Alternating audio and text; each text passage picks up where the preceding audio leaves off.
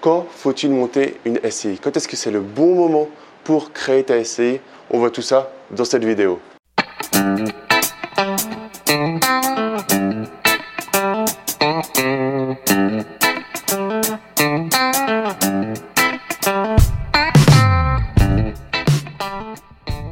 Mais avant de commencer, je t'invite à t'abonner à ma chaîne YouTube en cliquant sur le petit bouton s'abonner, tu as la petite cloche, tu cliques bien sur la cloche pour recevoir les prochaines notifications. Je reçois beaucoup, beaucoup, mais alors quand je dis beaucoup, je crois que c'est la question principale, c'est Damien, est-ce que tu as une SCI Damien, est-ce qu'il faut que je monte une SCI Petite vidéo rapide, en mode un petit peu euh, très très schématique pour voir, est-ce qu'il faut monter une SCI Premier cas, tu es tout seul, déjà tu ne peux pas monter une SCI parce qu'une SCI, il faut forcément être deux. Donc si tu es tout seul et tu n'as vraiment personne, personne avec qui t'associer, tout simplement tu ne peux pas monter d'SCI. Deuxième cas, tu veux t'associer avec des amis, un pote, un partenaire, un investisseur que tu as rencontré à un séminaire? Et là, du coup, tu as deux possibilités, soit l'indivision, soit la SCI. Je t'encourage à 105% à aller vers la SCI pour une question ben, de... C'est beaucoup, beaucoup, beaucoup plus souple qu'une indivision qui est vraiment très rigide. Donc tu as cette possibilité-là. Maintenant, l'autre possibilité, c'est que tu veux le faire par rapport à de la succession, par rapport à tes enfants, parce que tu as entendu plein de choses au niveau fiscal, sur le fait de pouvoir donner des parts, etc.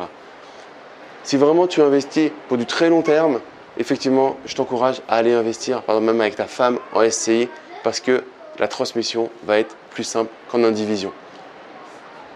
Le cas principal qui peut se poser, c'est est-ce quand tu investis juste par exemple en couple avec ta femme, est-ce que tu investis tout de suite en SCI ou est-ce que tu restes en indivision?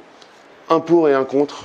L'imposition sur les sociétés, c'est beaucoup plus stable. Donc ça varie beaucoup moins que l'imposition sur les particuliers. Donc aujourd'hui, j'ai envie de te dire, on a, une, on a certaines niches quand tu vas investir en indivision, donc en tant que particulier, comme le euh, meublé, le LMNP. Tant qu'il y a ça, ça peut être très intéressant sur certains produits d'aller investir en euh, indivision pour bénéficier euh, de, ces, de cette niche disponible pour les particuliers. Si tu anticipes et tu te dis, voilà, ok, mais euh, cette niche, elle est bien Damien, il y a des projets Cap 2022, donc je te mets une vidéo hein, si tu veux euh, aller voir un petit peu ce projet-là. En tout cas, voilà, le meublé, j'ai l'impression, ça me fait peur, j'ai l'impression qu'on va le couper dans pas longtemps. Tu peux passer directement en SCI. Du coup, SCI, tu vas pouvoir avoir tous les avantages du LMNP. La seule différence, c'est que tu vas euh, payer ta plus-value sur la valeur nette comptable. Donc c'est un peu technique. J'ai fait une vidéo là-dessus sur le LMNP, tu pourras trouver ça sur ma chaîne. Mais en gros, euh, tu as le prix d'achat, tu as les amortissements et du coup la valeur nette comptable c'est prix d'achat. Je te le fais très schématique. Hein. Moins les amortissements, ça va te donner la valeur nette comptable. Donc si tu as payé ton bien 100 000 euros et que tu as déjà amorti 50 000 euros, ta base taxable pour ta plus-value, elle va être à 50 000 euros.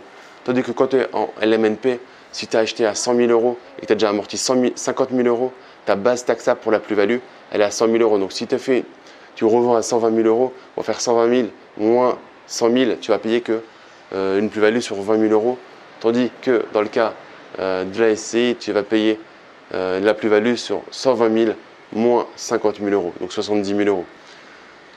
je t'ai fait très rapidement les euh, différences. En gros, parce que c'est très technique derrière, hein, quand on me parle de SCI, on, me demande des fois, on me pose une question, il faudrait que je réponde par mail en une phrase. En gros, ce qu'il faut voir, c'est si tu es sur le long terme, va au SCI, tu peux commencer à l'IR et passer à l'IS. Attention, tu peux passer de l'IR à l'IS, mais tu ne peux pas passer de l'IS à l'IR. Donc attention, dans un champ, c'est irrévocable. Prends ton temps, va te faire accompagner, va prendre une consulte avec un, fiscaliste, un, expert. Mais en tout cas, sur le principe, si c'est avec ta femme, par exemple, la question se pose, tu peux commencer en indivision, profiter du LMNP, parce qu'effectivement, aujourd'hui, c'est une niche fiscale magnifique. Si tu es avec un pote, je t'encourage fortement à aller en SCI. Ensuite, pour le choix, tu peux commencer à l'IR et passer à l'IS après.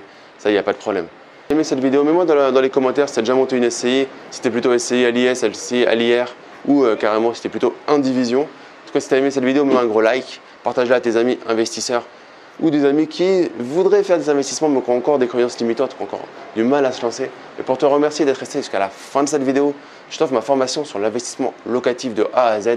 Le lien se trouve dans la description de la vidéo. Au-dessus, en dessous, tu mets juste ton prénom, ton email et je te l'envoie immédiatement. Nous, on se retrouve dans une prochaine vidéo. Hein. Si tu t'es pas encore abonné à ma chaîne YouTube, je t'encourage à le faire en cliquant sur le petit bouton s'abonner. Tu auras une petite cloche. Tu cliques bien sur la cloche pour recevoir les prochaines notifications. Et d'ici là, bah, je te dis juste de profiter de la vie, profitez des tiens et on se retrouve très vite. Ciao ciao